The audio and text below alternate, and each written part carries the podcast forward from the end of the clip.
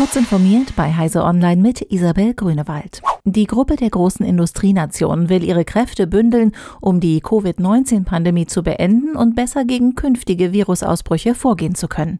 Das sieht eine Gesundheitserklärung von Carbis Bay vor, die die Staats- und Regierungschefs nach Informationen der DPA auf ihrem G7-Gipfel von Freitag bis Sonntag in dem südwestenglischen Badeort beschließen wollen. Die G7-Staaten gehen in der Erklärung von einem ganzheitlichen Ansatz aus, der die Gesundheit von Tier und Mensch sowie eine intakte Umwelt einschließt. In diesem Sinne wollen sie in ihre eigenen Gesundheitssysteme investieren und gefährdete Staaten unterstützen, es ihnen gleich zu tun. Frühwarnsysteme sollen gestärkt und ein besseres globales Netzwerk zur Überwachung drohender Gefahren für die Gesundheit aufgebaut werden. Die Olympischen Spiele in Tokio könnten für Roboter das werden, was die Tokioter Spiele von 1964 für die elektronische Zeitmessung des Uhrenherstellers Seiko waren. Der Durchbruch. Das Sportspektakel, so es denn stattfindet, könnte den Aufstieg von Toyotas Robotersparte zu einem ernsthaften Anbieter beschleunigen. Denn maschinelle Helfer des Autobauers sollen die Stadien und Japan bevölkern, als Platzanweiser, Kellner, Materialträger oder auch als Cheerleader.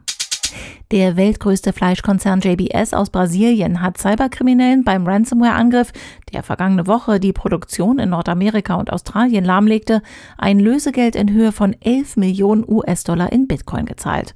US-Behörden raten Firmen eigentlich dringend davon ab, Lösegeld zu zahlen, um Cyberkriminellen keine Anreize für Erpressungen zu bieten.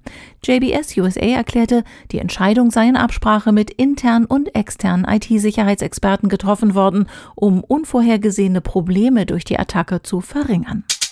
Facebook arbeitet an einer Smartwatch mit zwei Kameras. Das berichtet das Technikmagazin The Verge.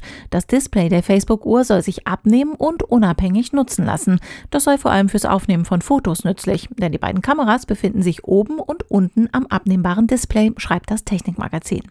Das bisher unangekündigte Gerät soll demnach im kommenden Sommer vorgestellt werden und könnte beim Marktstart etwa 400 US-Dollar kosten. Diese und weitere aktuelle Nachrichten finden Sie ausführlich auf heise.de. Werbung. Kennst du die BDBOS? Wir machen digitale Kommunikation technisch möglich. Für Regierung, Verwaltung und Einsatzkräfte in ganz Deutschland. Und wir brauchen dich.